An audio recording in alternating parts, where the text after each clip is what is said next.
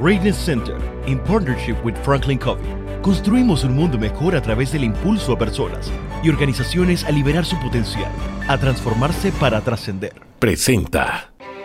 Para comprender los hechos. En contexto. Muy buenas noches, sean todos bienvenidos y ahora para comprender las noticias las pondremos en contexto. Según una encuesta realizada recientemente por la empresa Ipsos, la educación es uno de los tres puntos más demandantes de los panameños.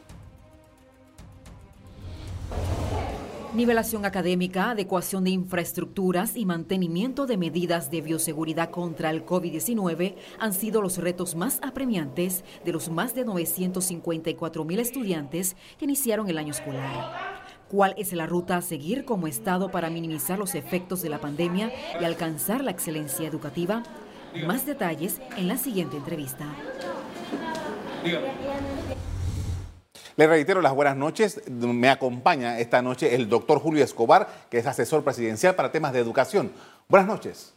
Buenas noches, Carlos, y buenas noches a tu teleaudiencia aquí en, en Contexto. Gracias por aceptar nuestra invitación. Eh, Tal como lo dice la nota, hay muchos retos, muchas cosas por hacer en términos de educación en Panamá y uno de los temas que se ha propuesto para la Asamblea Nacional es atender el tema de la capacitación docente. Entiendo que hay un proyecto de ley que ya ha sido llevado al legislativo. ¿Qué podemos saber sobre ese proyecto de ley? Es importante notar que durante la pandemia el sistema educativo estuvo bajo un reto notable y muchos de los esfuerzos hasta este momento se han enfocado en sacar a nuestros alumnos de las complicaciones y los atrasos que generó la pandemia. Pero realmente aún antes de la pandemia nuestra educación dejaba mucho que desear.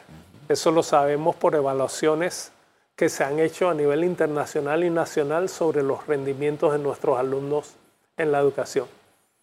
Así que bajo el contexto del compromiso nacional por la educación, y las propuestas de varios sectores de la sociedad civil, incluyendo gremios docentes, el Gobierno Nacional aprobó en Consejo de Gabinete que la ministra de Educación presentara a la Asamblea, como ya lo hizo, lineamientos para el perfeccionamiento y bienestar docente y la creación de un instituto de perfeccionamiento y bienestar. Una de las formas más seguras de lograr mejorar la educación es lograr que nuestros docentes hagan el mejor trabajo posible en las aulas. Y eso requiere dos cosas. Una, que sean capaces de lograr que nuestros alumnos aprendan. Y la otra es que quieran lograrlo, que estén motivados. Así que la ley presenta los fundamentos de una política de perfeccionamiento docente respondiendo a la aspiración a través de consultas con muchos gremios, con muchos sectores de la sociedad sobre cómo debe ser ese perfeccionamiento y lineamientos de qué apoyo al bienestar docente debería respaldar el Estado panameño. Ahora, eh, doctor, ¿en qué se diferencia esto con lo que regularmente viene haciendo el Ministerio de Educación de que todos los veranos los profesores, los maestros son llamados a una serie de seminarios y congresos? Así es. Eso es muy común. Hay mucha capacitación de docentes que facilita el Ministerio de Educación o alguna de las organizaciones que autoriza a capacitar. Pero el trabajo del Centro de Investigación Educativa en Panamá, el trabajo de la difunta, desafortunadamente, viceministra de Educación, Sonia Smith, consultando al sector docente, a los gremios, a los empresarios, y en el caso del Centro de Investigación Educativa, con apoyo de el Departamento de Educación o Facultad de Educación de la Universidad Americana, revelaron varias aspiraciones del propio sector docente y una de las aspiraciones clave es que esas capacitaciones de dos semanas, tres semanas, un mes, no le funcionen. No es que no sean útiles, claro que son útiles, pero la diferencia que genera en la dinámica del aula de clases no es particularmente importante, significativa. Así que una de las aspiraciones que revelaron esas encuestas, esas consultas, es la necesidad de capacitaciones prolongadas. En los lineamientos de esta ley que fue presentada a la Asamblea, se reconoce la necesidad y la exigencia de que se permitan capacitaciones prolongadas de la escala de un año, por ejemplo, donde los docentes puedan salir de sus funciones regulares, sean reemplazados, pero puedan dedicarse a reencontrarse con su práctica docente en la teoría y en la forma de hacerlo en la práctica, como si estuviéramos formando a médicos.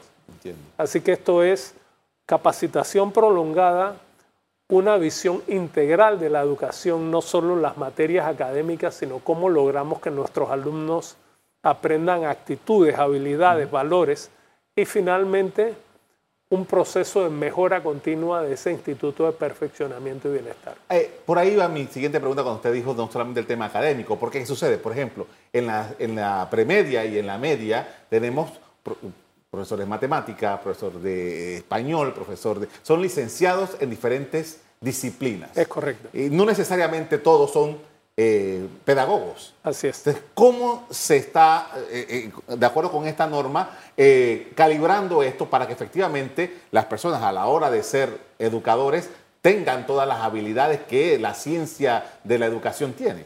Mira, hay tres procesos involucrados que solicita esta ley y que pide que el instituto rinda cuentas de que lo está haciendo. Primero, basar la capacitación, el perfeccionamiento de los docentes y los programas de bienestar en evidencia cuando sea posible. Es decir, en vez de tener una gran idea y probarla con los docentes, intentamos que se utilice la evidencia que se ha recogido en el mundo por especialistas y en Panamá por especialistas y aquellas cosas que parecen funcionar se utilicen en el proceso de capacitación.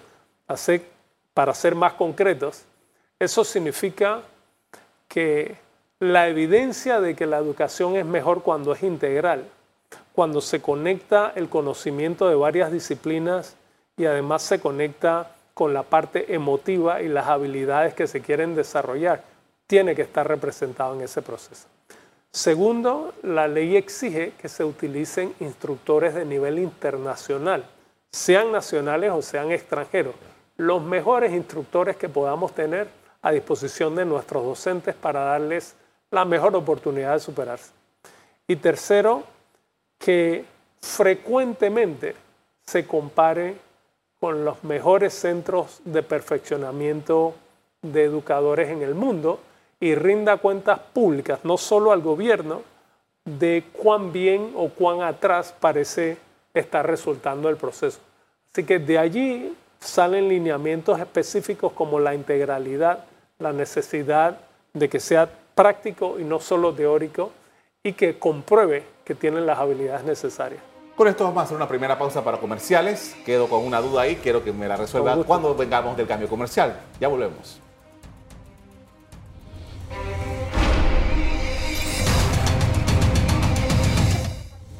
Estamos de regreso con el doctor Julio Escobar, estamos hablando sobre educación, él es asesor eh, presidencial en términos de educación y quería eh, la duda que me había quedado era, bueno, sí, vamos a, hacer todo este trabajo para capacitar y para que el bienestar de los educadores sea óptimo, eh, pero ¿qué vamos a enseñar? ¿Qué es lo que corresponde para el tema del aprendizaje de lo que le vamos a transmitir a los estudiantes? Bueno, la ley le permite al instituto utilizar especialistas para definir cuál es el currículum que le pone a disposición a los docentes que se están eh, perfeccionando. Y quiero enfatizar algo. La ley es para educadores que en el lenguaje de educación panameño no se refiere solamente a los docentes, sino que incluye a supervisores, a directores y de hecho a cualquiera de los actores de nuestro sistema educativo. Así que todos tienen la oportunidad de perfeccionarse e incluye la oportunidad para el sector oficial y para el sector particular. Estos especialistas van a definir el contenido concreto, pero la ley es muy clara que tiene que ser no solamente contenido académico, las áreas que conocemos, matemática, lenguaje, ciencias, eh, ciencias sociales, sino que tiene que desarrollar la capacidad de nuestros docentes de inculcar habilidades a sus alumnos, que tiene que haber un contenido emocional, psicoafectivo que sepan manejar y que tiene que estar al día con el conocimiento mundial y la pertinencia local, la pertinencia a nuestro país. Así que un grupo de especialistas va a ser partícipe del proceso de confección de los planes de estudios y se tienen que estar actualizando constantemente porque constantemente tiene que rendir cuenta de si está o no haciendo un buen trabajo. Ahora, doctor, vayamos a la, a la, parte pragmática de esto. Esto es un proyecto de ley que ha sido presentado a la Asamblea Nacional. En julio, eh, eventualmente, la Comisión de Educación tendrá que evaluarlo y someterlo a la consideración de los diputados. Así es. Eh, ¿Cuál es el grado de, digamos, eh, concordancia que haya con los diputados a fin de que, bueno, una vez que se conforme la comisión y tal, porque es, todo nuevo ahora eh, a partir de julio, para que efectivamente esto pueda transitar correctamente, ¿no? Si nosotros hemos estado hablando ya con varios de nuestros diputados, honorables diputados de la Asamblea Nacional, y en general son aspiraciones que llevan bastante tiempo como propuesta, como discusión. De hecho, han habido intentos previos de armar leyes que se enfocan en el perfeccionamiento docente y simplemente en esta ocasión se logró ampliar el nivel de logros, se logró ampliar el marco que cubre la ley, se incluyó bienestar, por ejemplo, para motivar a nuestros educadores. Se le da mucha autonomía al instituto, pero una gobernanza representativa que mezcle al gobierno, al sector privado, al sector docente y por tanto un vehículo mucho más efectivo para la política pública del Ministerio de Educación. Y la inspiración de todo esto viene del conocimiento mundial de que el factor más importante que controla un sistema educativo para mejorar los resultados de nuestros alumnos son los docentes. La formación inicial del docente en las facultades de educación y centros que los forman y los lugares donde se perfeccionan en funciones. Así que esta ley se enfoca en el perfeccionar de la práctica docente en funciones.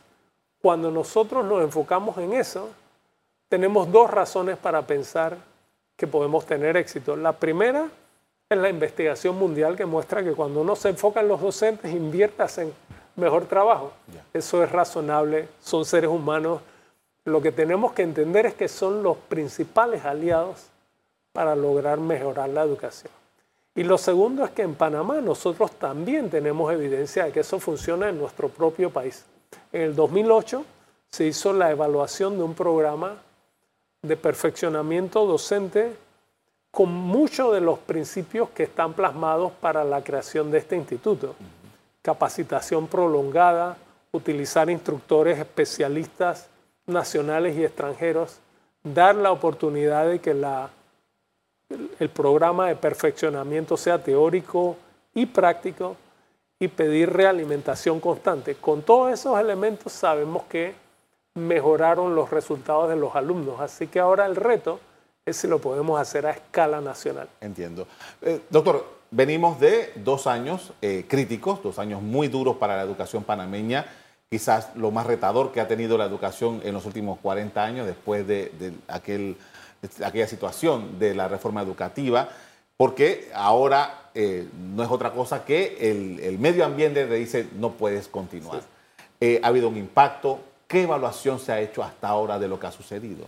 Mira, el, el Ministerio de Educación ha hecho evaluaciones, no se han hecho todavía evaluaciones extensas, pero sí sabemos que el impacto ha sido duro, que el impacto alcanza un alto porcentaje de los alumnos y que quizás podríamos tipificar en dos grandes ramas. El conocimiento que debieron adquirir es menor a lo que uno desearía. Pero también hay un tema del desarrollo de las habilidades socio y psicoemocionales, la confianza en sí mismo, el grado de independencia con el que los alumnos están dispuestos a enfrentar razonamientos, retos de pensamiento y similares todo eso ha sido afectado y también hay evidencia de impacto emocional, que es el apuro que hemos tenido de que pudiéramos retornar a clases en una forma presencial y semipresencial originalmente con las medidas de bioseguridad adecuadas. compensar ese impacto va a tomar años. Eso no va a suceder en el año 22 o 23. Van a ser varios años llevando a nuestros alumnos a recobrar esa confianza, las habilidades que se esperaba, el conocimiento que se fue atrasando, pero eso es una recuperación del nivel que teníamos antes de la pandemia.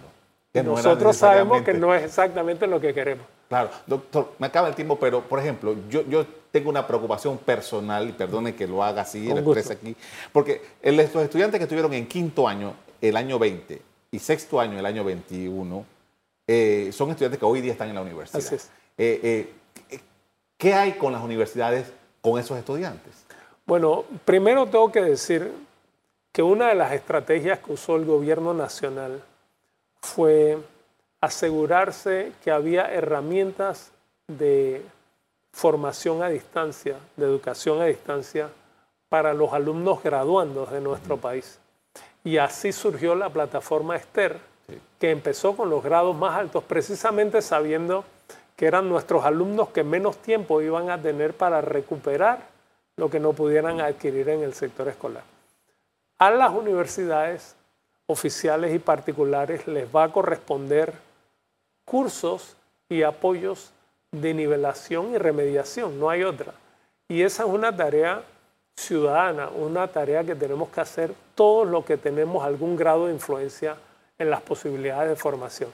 Eso también va a durar algunos años, pero lo principal, en mi opinión, es motivar a toda la sociedad para que consideren que aprender es una de las cosas más importantes que podemos hacer por nuestro país. Con esto vamos a hacer otra pausa para comerciales. A regreso seguimos hablando sobre temas educativos con el doctor Julio Escobar. Ya regresamos.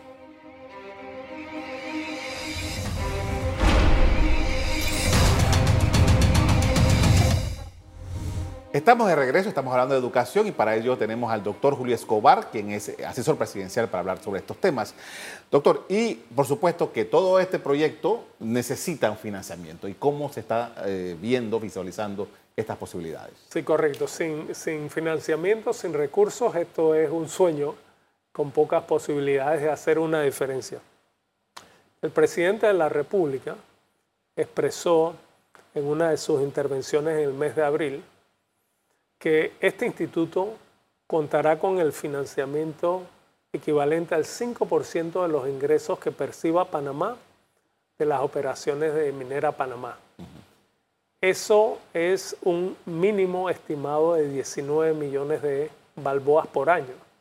Para poner 19 millones de balboas por año en contexto, si nosotros queremos darle la oportunidad a los 63 mil aproximadamente docentes actuales que tenemos en el país, entre el sector oficial y el sector particular. Y quisiéramos hacer eso en 10 años, a partes iguales todos los años. Tendríamos que pasar por este instituto a 6.000 docentes por año.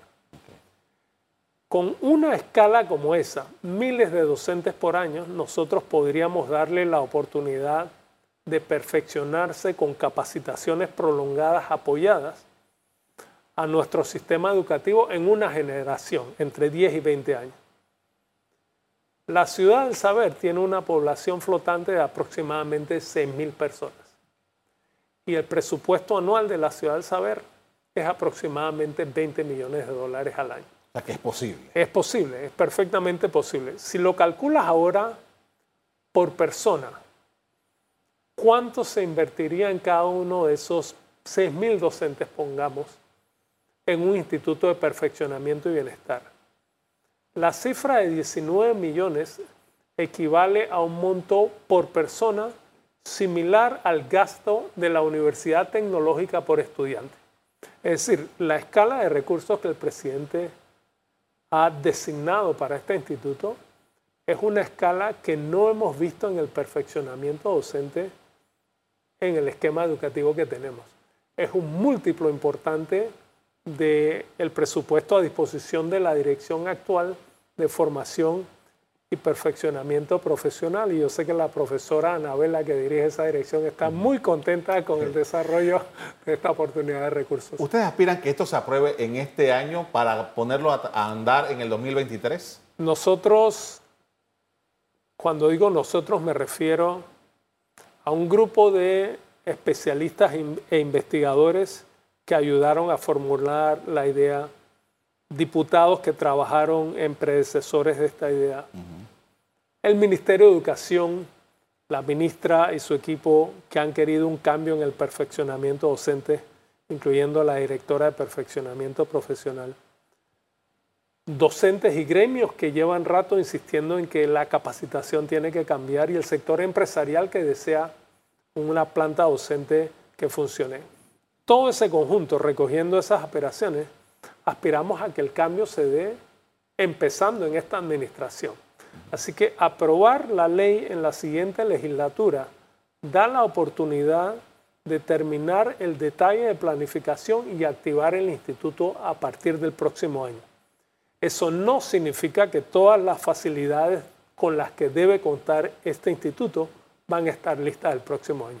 Pero significa que la orientación de la capacitación del perfeccionamiento profesional va a haber cambiado de rumbo y por tanto dentro de un esquema de gobernanza compartido representativo ya le dimos un giro al factor principal de mejora de la educación. Con eso me lleva a una siguiente pregunta, doctor, porque cada vez que ocurre algún fenómeno dentro del sistema educativo, eh, surgen las preguntas enseguida en las redes sociales, ¿en qué quedó la estrella, la estrella de la educación? Y yo quiero preguntarle a usted, ¿cómo se ve esa estrella en este momento? Bueno, recuerden que empezando el gobierno golpeó la pandemia. Así que, como conversábamos hace un momento en la interrupción eh, en, el periodo comercial, hay un tintero lleno de cosas que tuvieron que suspenderse para atender la pandemia. Esta ley es una mirada hacia la parte estratégica de la agenda educativa. Claro que nosotros tenemos que defender al país de la pandemia y tenemos que tratar todas las emergencias que se suscitaron en el sector educativo.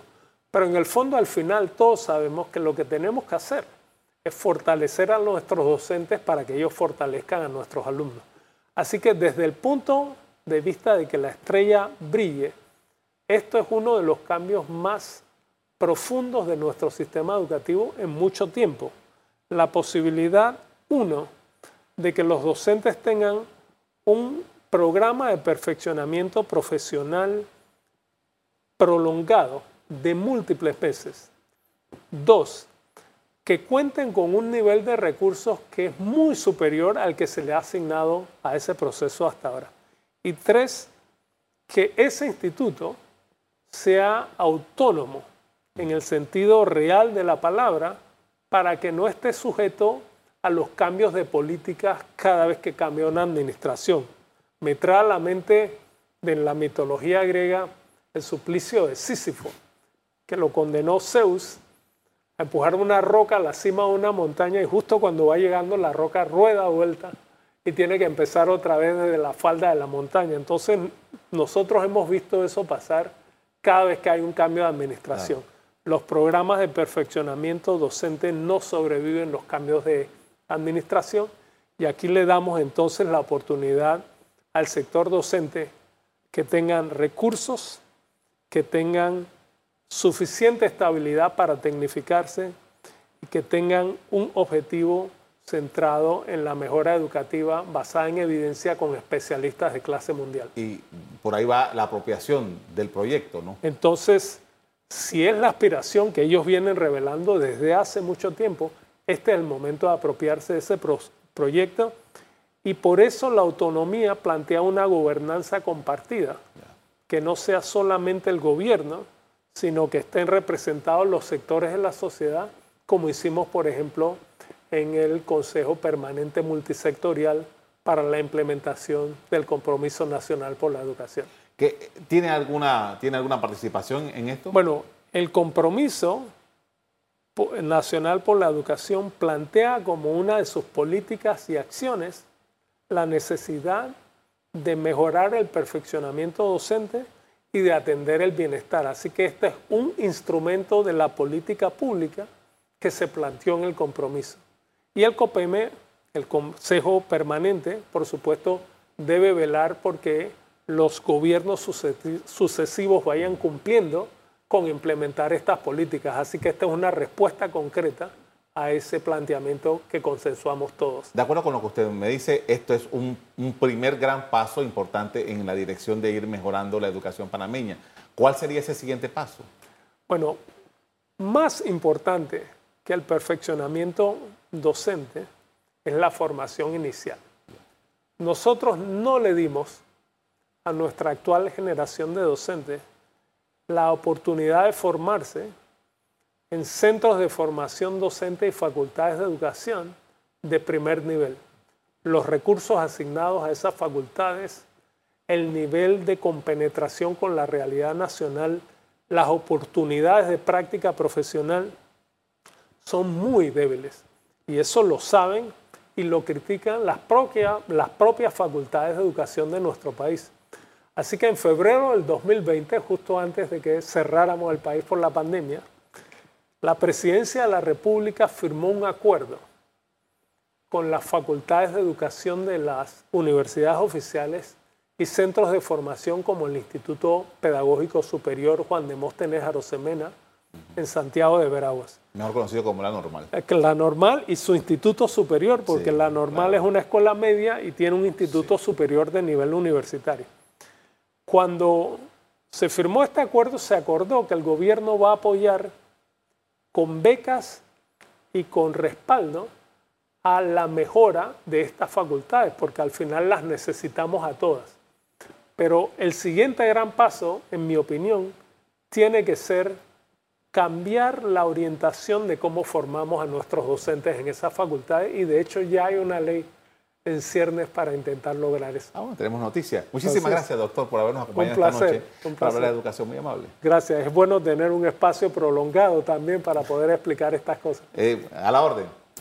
A ustedes también les doy las gracias por habernos acompañado esta noche para hablar sobre este tema tan importante y que eh, realmente tenemos una asignatura pendiente desde hace muchos años. Los invito a que sigan en sintonía de EcoTV. Buenas noches. Para comprender los hechos en contexto. Revive este programa entrando al canal 1 de BOD de Tigo. Fue presentado por Greatness Center, in partnership with Franklin Covey. Construimos un mundo mejor a través del impulso a personas y organizaciones a liberar su potencial, a transformarse para trascender.